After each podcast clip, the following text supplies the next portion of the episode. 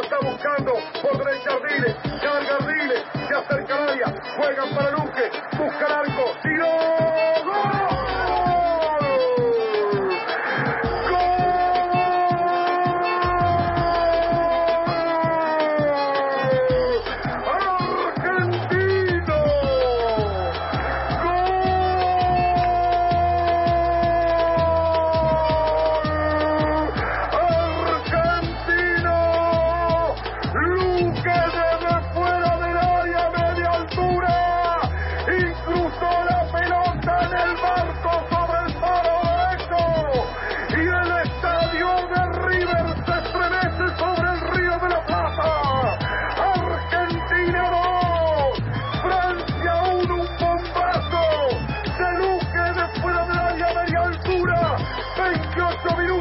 Segundo tiempo, Argentina 2, Francia 1, un dramático partido.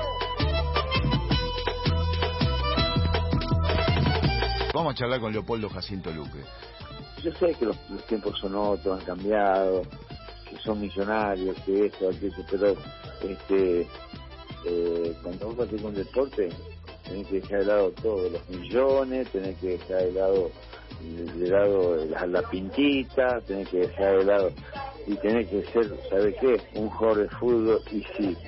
Eh, tenés que ser un jugador de fútbol rebelde Ah, porque a tus condiciones le tenés que tenés que meterle rebeldía y, y valentía este qué me importa aquello qué me importa aquello si yo lo que eh, quiero es, es ganar en buena ley por supuesto sin trampa eh, claro. y, y que si me ganan le cueste muchísimo al rival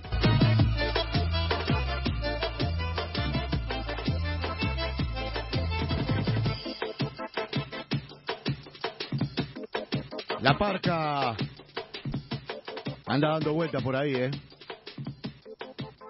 Está jodida, che. Está jodida porque anda por los barrios del fútbol. Hoy, viste cómo andamos por la vida, por estos tiempos. Tirándole caños a la pandemia. A veces siendo víctimas de algún azote, de alguna patada de atrás. Nos cruzamos en este lunes tan especial de feriado carnavalesco. Un carnaval sin comparsas, un carnaval sin corsos, sin fiestas populares en las calles, porque hay que seguir cuidándose. Y esto sabido va para largo, ¿no? Y en eso que transcurría el lunes, llegó la noticia de Mendoza que, que la parca se llevó al pulpo. Leopoldo Jacinto Luque, una de las referencias más extraordinarias de la historia cumbre del fútbol argentino.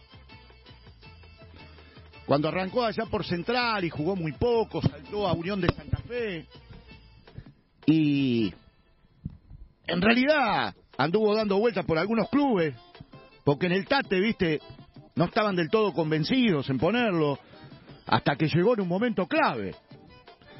Aquel año 75, cuando Juan Carlos Lorenzo provoca una, una revolución extraordinaria en Santa Fe. Y Unión trae a Gatti, trae a Mastrangelo, trae a Víctor Marchetti, trae a Lito Botanís, trae al León Espósito. Una selección del fútbol argentino. Una selección para competir a primerísimo nivel. No para jugar un año y bajar. No. Una apuesta fue de los años más estremecedores de la historia del Tate. Las grandes figuras que llegaron a Santa Fe y en el medio de esos personajes ilustres, alguien que andaba buscando su lugar, viste, que todavía era muy joven, que estaba despegando, que se fue entrometiendo pidiendo lugar, permiso, a base de goles y a base de una técnica depurada, siendo centroatacante, capacidad goleadora y encima juega bien. Una combinación perfecta. La Bruna le echa el ojo y de Unión pega un salto extraordinario al millonario River Plate. En River había quedado un agujero después del 75 glorioso. Ser campeones dos veces después de 18 años de sequía. Se va el Puma Morete y ahí aparece Luque. Y se quedó a vivir. se quedó a vivir. Con el negro Ortiz por izquierda, con Pedro González por derecha, tirándole diagonales al Beto para que meta los pases en cortada, dándole referencia al negro JJ para que también encuentre un desahogo como para seguir jugando.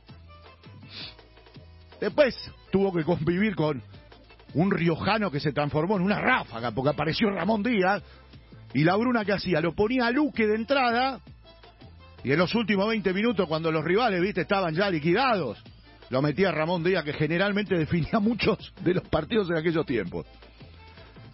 Apiló los títulos en River, apiló con aquel enorme equipo del feo, de Don Ángel Amadeo Lauruna. Y en el medio de todas esas circunstancias, mirá si el flaco se lo iba a perder. el flaco que venía armando el equipo del 74, provocando una reformulación total del concepto selección argentina.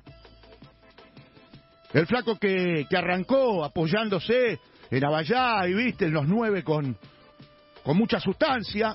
Y con el correr del tiempo, lenta y paulatinamente, ya por el 76, en los amistosos del 77 previos al Mundial en la cancha de Boca, donde Argentina jugó con todo, jugó con Alemania, jugó con Inglaterra, jugó con Escocia, entre otros, ahí apareció el pulpo, el pulpo que ya estaba firmado en River y estaba en un momento extraordinario.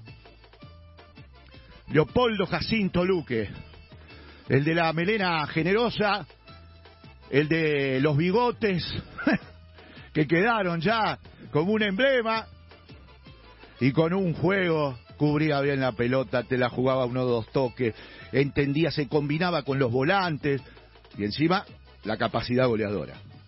Qué bárbaro. Leopoldo Jacinto Luque, que en el medio del Mundial, y después de ese gol que le hizo, que recordábamos recién con José María, con Muñoz, ese golazo que le hace a Francia en el segundo partido de la Copa del Mundo, fase de grupos, para que Argentina gane 2 a 1 y acomode la nave y ya clasifique. En esos días, viajando por la ruta para ir a verlo en la selección, se le mata a su hermano en un accidente automovilístico. Conocida la noticia, tremenda, generó un impacto tremendo. Luque, el pulpo se habrá tomado, qué sé yo, unas horas, apoyado en sus compañeros, en el entrenador, en el cuerpo técnico. Y fue al flaco, le golpeó la puerta. César, permiso. Yo quiero seguir jugando, ¿eh? En homenaje a mi hermano. Y siguió jugando. El flaco le dijo, pero en serio, Leopoldo, está en condiciones, usted que tómese su tiempo. Nosotros acá lo aguantamos, usted quédese tranquilo. No, no, yo quiero jugar, flaco. Y fue y jugó en homenaje a su hermano. Y una semana después se transformó en campeón del mundo. Leopoldo Jacinto Luque. La parca hoy se lo llevó. Pero ha dejado una huella, como tantos otros, indeleble. Esas huellas que con el paso del tiempo no se deterioran, al contrario, alcanzan cada vez mayor magnitud. Gracias por tanto, Leo. Gracias por tanto, Pulpo. Gracias por la generosidad, por atendernos tantas veces a nosotros, como en esa charla que tuvimos, qué sé yo, hace un año y pico, aquí en el en la 947, tan generoso, donde hablamos de todo, de Lorenzo, del Flaco, de la Bruna, del Beto, de todos, de todos, quienes convivieron con él. Gracias por tanto, Pulvo. ¡Ey, Diego! ¡Diego! Te estaba faltando un 9 en el picado del sábado, el domingo. Allá va el pulpo. Ahora, rompanla allá arriba, viejo.